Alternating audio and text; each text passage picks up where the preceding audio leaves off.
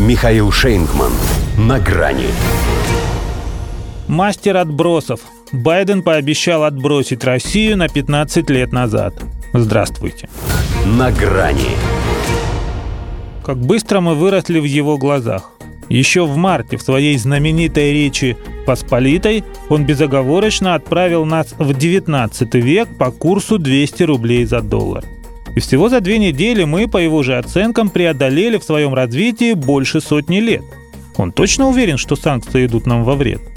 Хотя именно после ввода очередной их порции он и заявил, что благодаря такому давлению через год российская экономика будет отброшена на 15 лет назад – Мастер отбросов. Как ему не верить? Перед этим он сам, будто сбросил лет 6-7. Появление на публичном мероприятии в Белом доме Обамы вернуло Джо Байдена туда, в тень большого черного человека.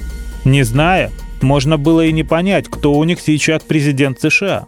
Одиноки, потерянные и позаброшены в тот момент, когда все обступили 44-го, 46-й напоминал скорее чеховского Фирса, которому оставалось только исполнить финальное «Про меня забыли», «Ничего», «Я здесь посижу» и сыграть в свой многоуважаемый шкаф.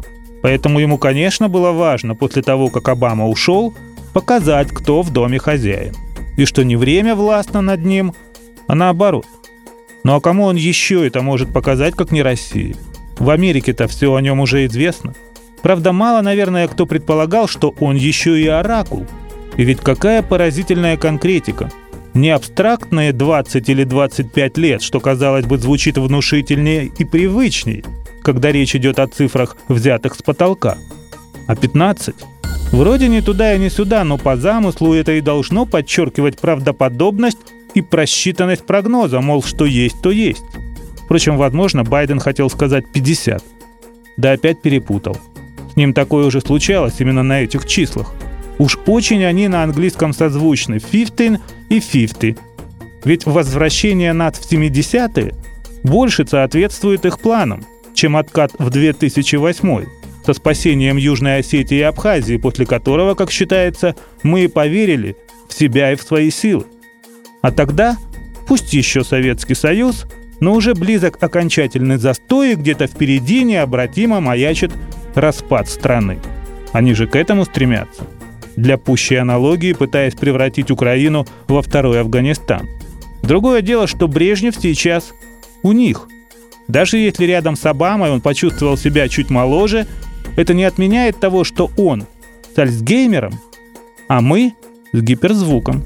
И в какой бы год он нас не отправил, ни у него, ни у нас, этого уже не отнять. Хотя прав Джо, как в любой войне и в экономической – вероломная тотальная агрессия тоже заставляет отступить. Но, во-первых, с этого и начинается разбег, без которого не взять новую высоту.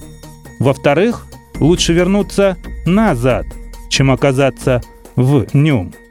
А США, сами отброшенные рекордной инфляцией в 82 год, именно туда и угодили. Так что это еще Байдену льстят, когда называют его прогнозы байками из склепа. Что же касается нашей 15-летней давности, то доллар по 25 рублей нас вполне устроит. До свидания. На грани с Михаилом Шейнгманом.